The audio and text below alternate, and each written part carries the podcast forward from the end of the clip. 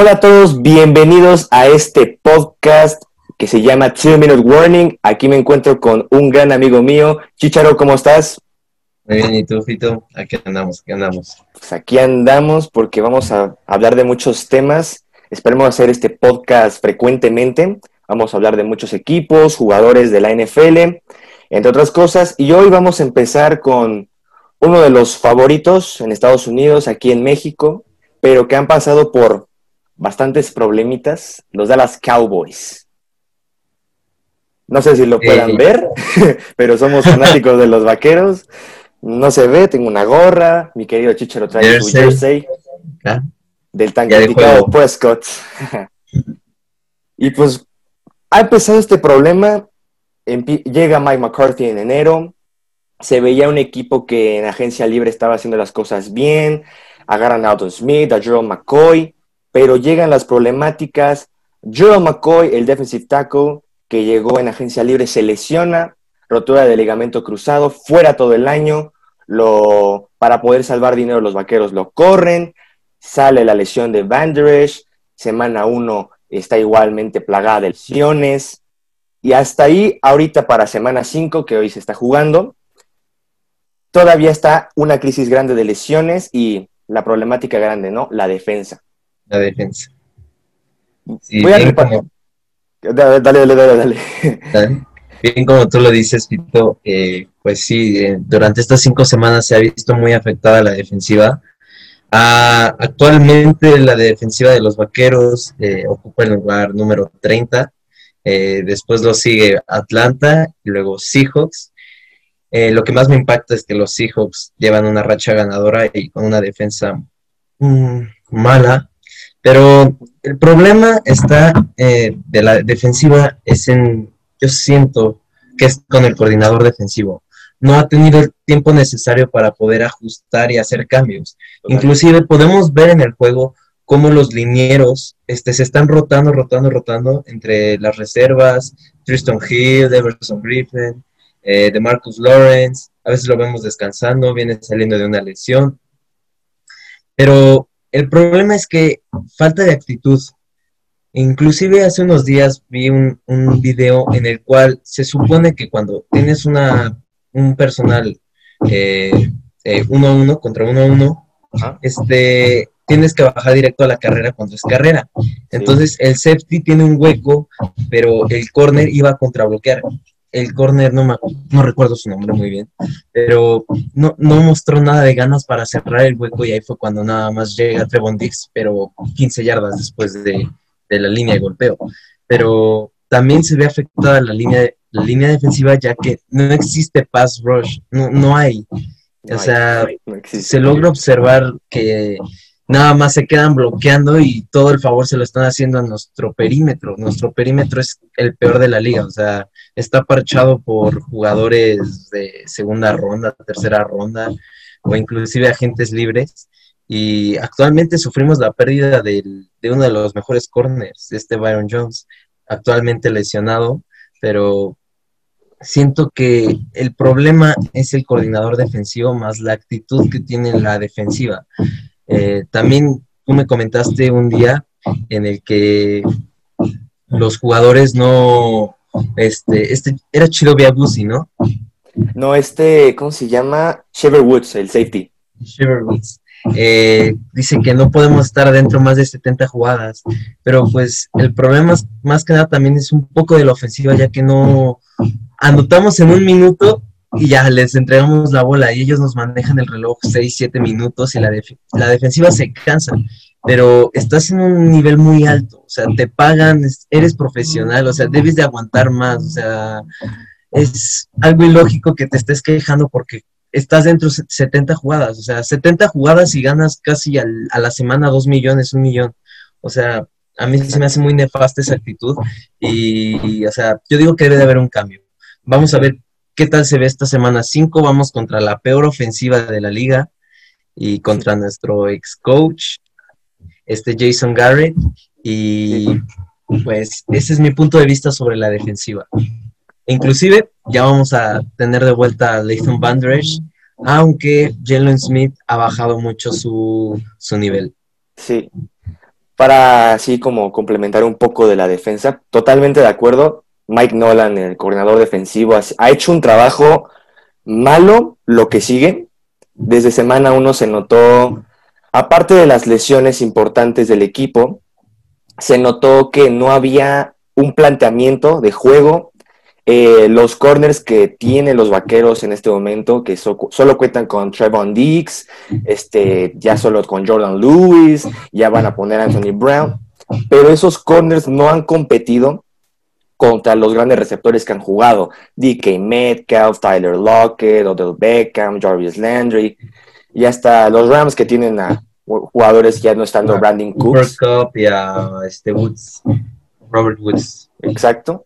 Y la línea defensiva, y contando también linebacker, se me hace una... algo fuerte, porque la línea defensiva tiene ahorita en total 8 sacks, nada más 8. Y hay equipos que, como los Eagles, que son los rivales de la división, que tienen 17 en las, en las cuatro semanas que, a, ver cuántas hacen contra, hoy en los Steelers, pero es impresionante que Mike Nolan no los ha, no, no, ha sabido aprovechar el talento, porque el talento lo tienen, tienen a buenos jugadores. Inclusive lo pudimos ver el año pasado, que con este Richard nos eh, fuimos defensiva de tabla media pero en partidos que eran cerrados, bueno, eh, cerramos bien, pero ahorita se ve un nivel muy, muy, muy bajo y pues tienen que subir ahí. Totalmente. Y, por ejemplo, Alton Smith, que es el, que, el jugador que contrataron en agencia libre, que ha hecho un año fenomenal este jugador, es un robo, fue un robo. Pero de Marcus Lawrence a pesar de que sepa presionar al coreback, no lo no sabe concretar el sack. Everson Griffin no se lo ha visto mucho. Los, los tackles defensivos también han estado muy apagados. Y como tú dices, Jalen Smith ha tenido un bajo rendimiento en el puesto de linebacker. De lo que vimos el año pasado, que fue Pro Bowler, este año se ha visto súper. Ha habido una superioridad, tanto como hacen el esquema los jugadores del otro equipo ofensivamente, un claro ejemplo, la el último touchdown de Odell Beckham contra los Browns, que es donde hace la corrida. Hay una jugada donde literal los corners no sé qué están haciendo, están bloqueando en vez de ir por el jugador.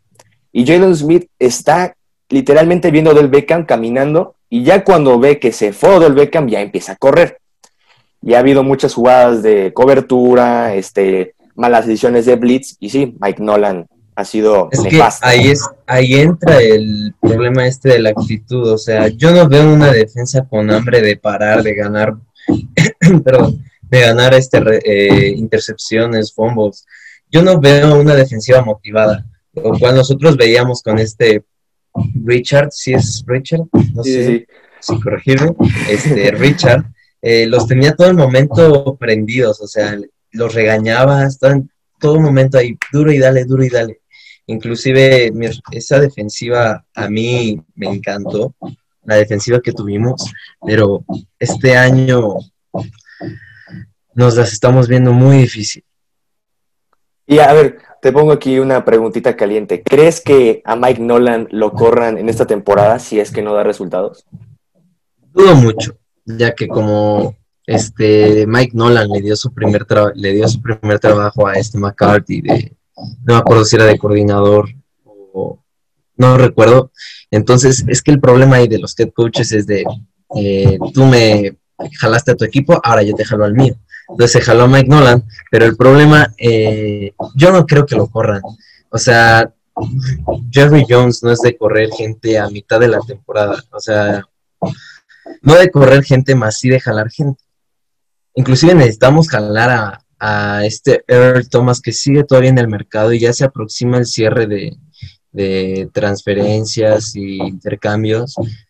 Y yo digo que deberíamos dejar a, Earl Thomas, pero regresando a tu pregunta, no creo que este, vayan a correr. Solo se defienden entre sí. Es lo que se ve en las conferencias de prensa de hasta Dak Prescott asume como responsabilidad sobre todo lo que está pasando con la defensiva y en cierto punto tiene un poco de razón ya que haces combos, o sea, en tres juegos fumbles después, iniciando luego, luego el tercer cuarto, te hacen un fumble, pues eso sí te pega anímicamente, a mí me ha pasado, te pega anímicamente cañón, pero, o sea, no debes de bajar.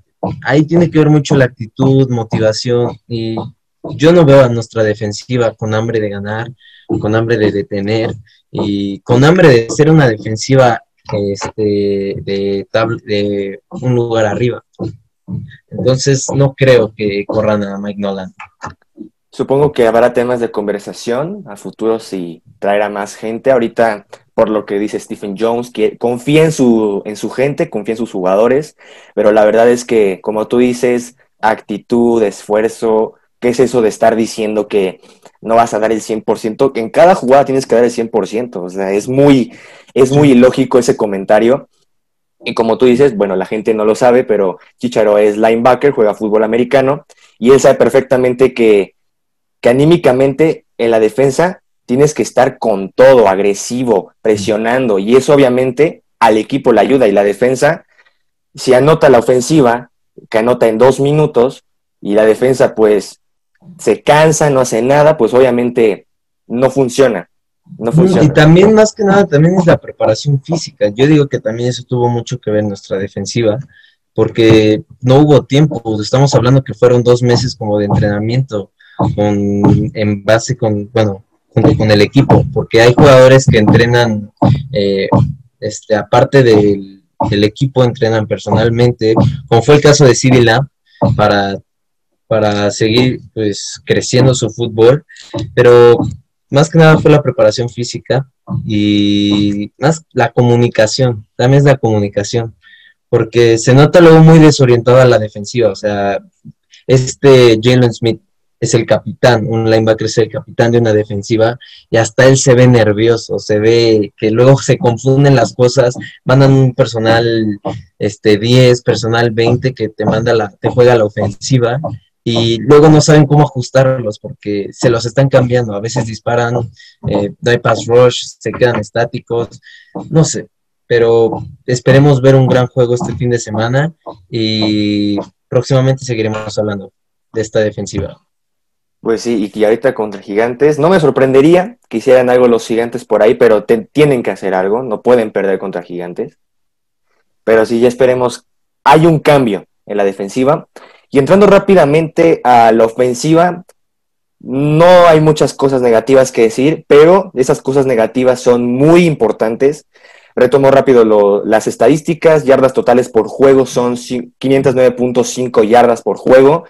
Eh, las yardas por pase eh, en cada juego son de 407.8 y es la número uno. O sea, Dak Prescott está haciendo un año fenomenal. Puntos por juego son 31.5 y las yardas terrestres por partido son de 24. Y pues son la número 20, no, son la número uno de ese, en ese rubro. No, no, no, me, me lo retomo, es la número 24. O sea, que Elliott no ha tenido un año tan explosivo. Y Dak Prescott, como lo estamos diciendo, que ha, ha cargado la de la ofensiva totalmente. 1.690 yardas lanzando, 9 touchdowns, 3 intercepciones.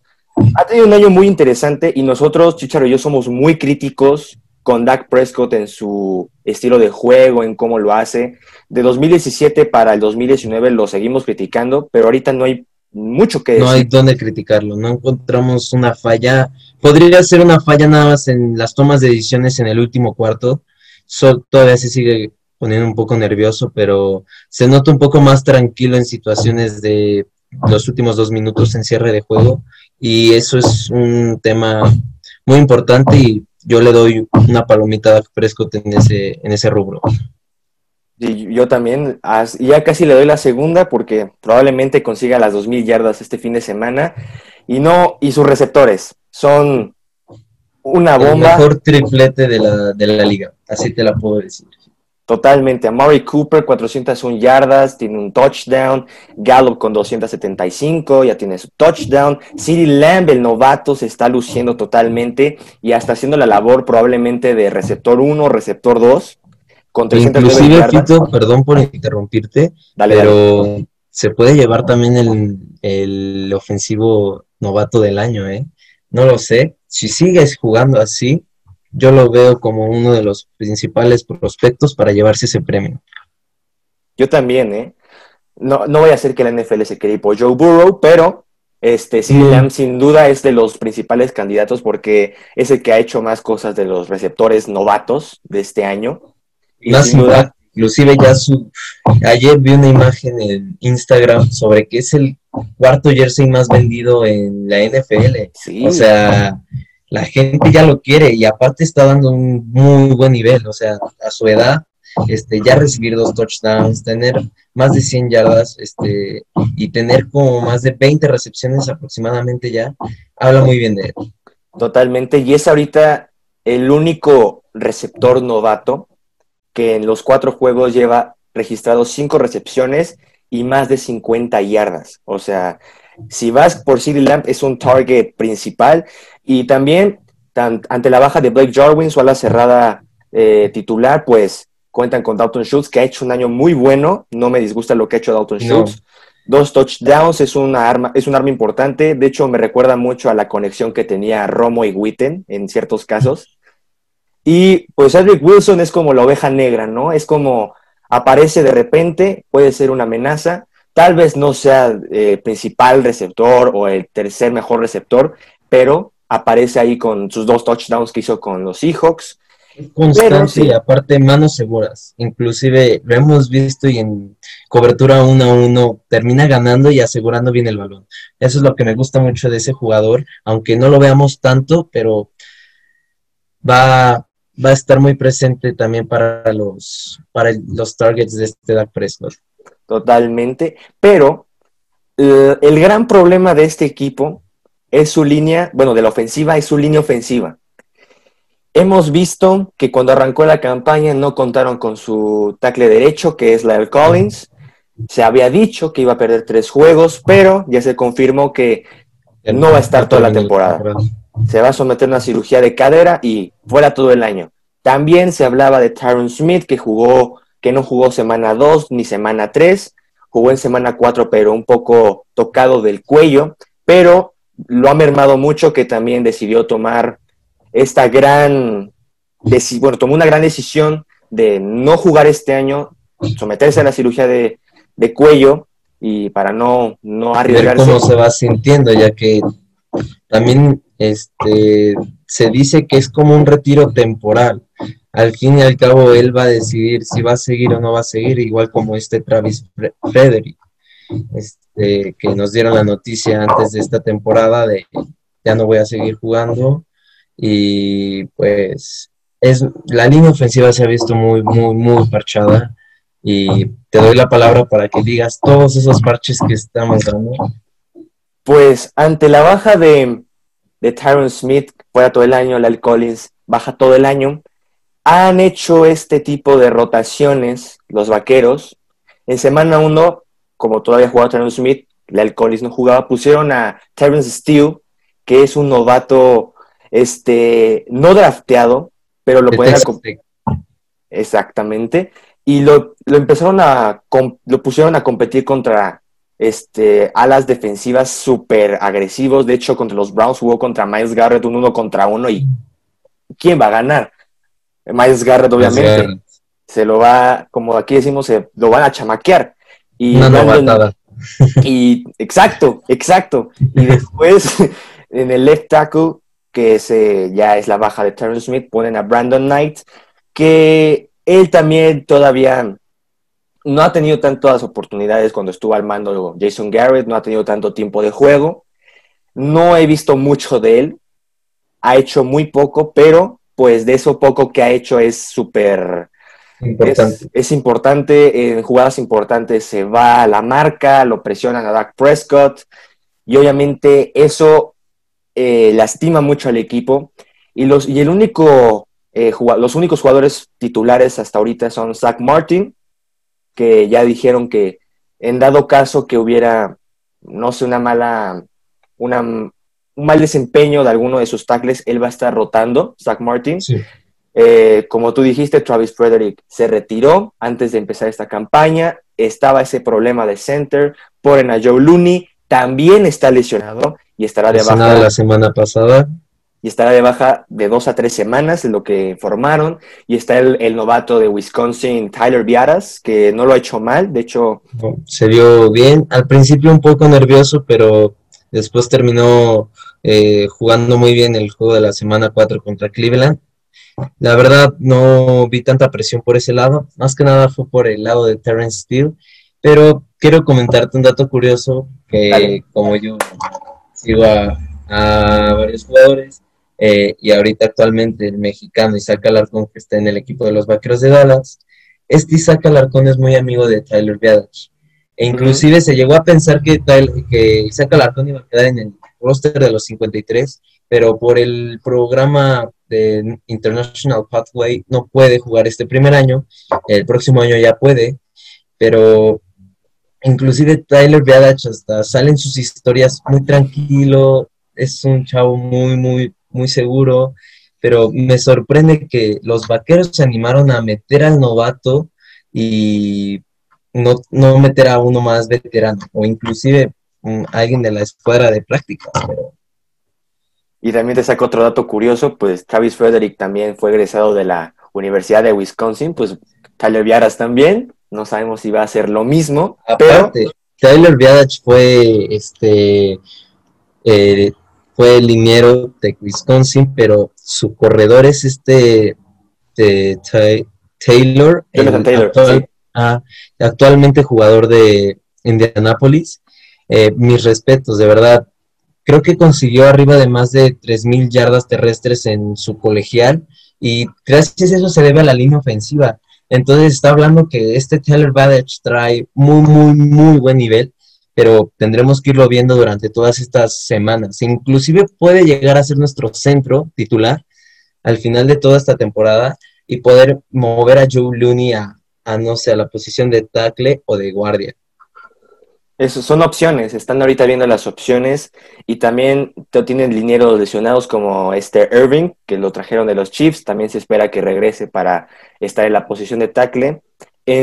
para dar como fin a la línea, Está mermada, tiene lesiones muy importantes de dos jugadores titulares importantes. Este, si algo le recomendaría a Mike McCarthy es, de igual forma, recapacitar un poco en los movimientos que está haciendo. La verdad, no, no tanto el, el trabajo que ha hecho Terrence Steele, porque a pesar de que es novato, pues se esfuerza con tal de mejorar, pero si ves que no te está funcionando, no lo vas a estar poniendo todo el tiempo.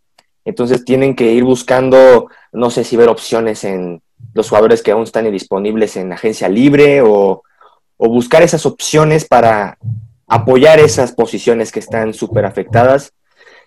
Y solamente como para darle ahí una pequeña conclusión, la línea eh, ofensiva de los Vaqueros el año pasado fue la número 3 eh, por encima de, de, la, de la línea ofensiva de Indianapolis Colts, pero este año han sido de las líneas que han permitido mucha presión, eh, han provocado que Prescott pierda balones.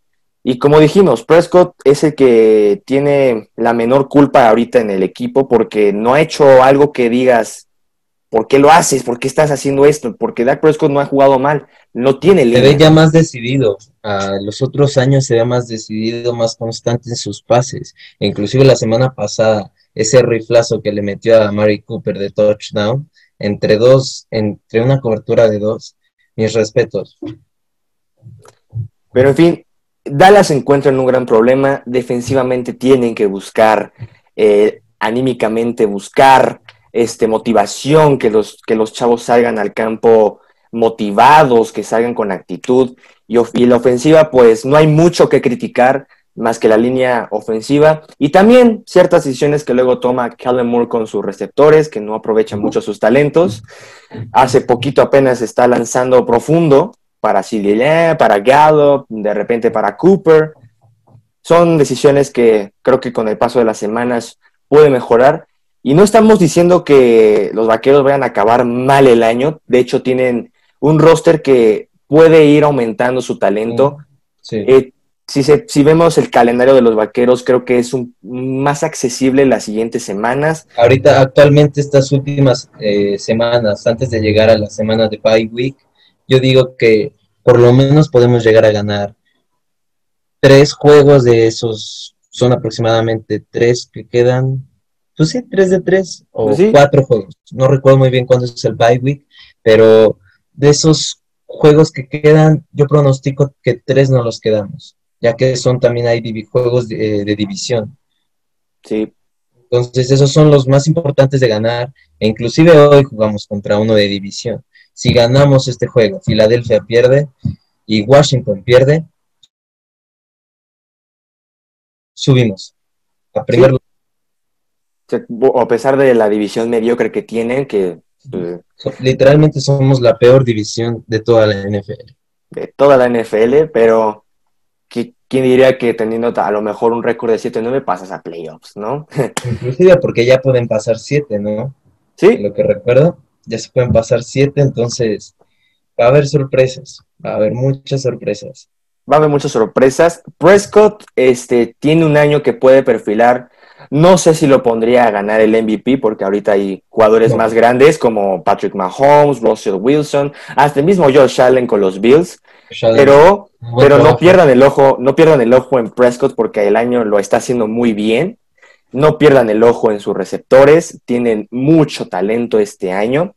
Y los fans de los vaqueros, nosotros también sufrimos todos los juegos, Sí, pero no, pierdan las esperanzas, están 1-3. Pongan que ahorita está empezando su semana 1, lo habitual contra los gigantes. Inclusive vi un, mensaje hace rato en una página de los Cowboys en Facebook sobre que, digamos así, que es como nuestra preseason. Ajá, sí. Estamos apenas iniciando y yo creo que sí, ¿eh? Podemos llegar a sacar un, yo digo que lo veo como un 9-7 aproximadamente, 9-7, 9-6 o inclusive podemos llegar al 8-8 y pasar.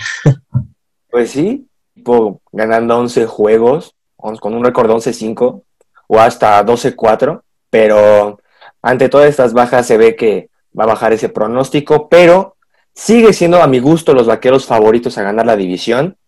Yo siento que los Eagles con tantas bajas como de receptores, de línea ofensiva, que están, también son igual bajas todo el año. Los Redskins, mm, creo que van a iniciar dentro de poco Alex Smith. Alex Smith, sí, ya lo activaron hoy en la mañana. Está activado, Está, pero va a entrar este Kyle Allen a, a jugar.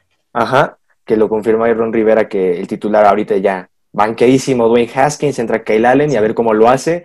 Y los gigantes, pues, si nos está viendo un fan de los gigantes, perdón, este año, a lo mucho ganan o tres o cuatro juegos, no les veo tanta, tanta No, y potencia. aparte también se vio muy afectado su, su ataque terrestre, pero eso ya lo dejaremos para otro two minute warning.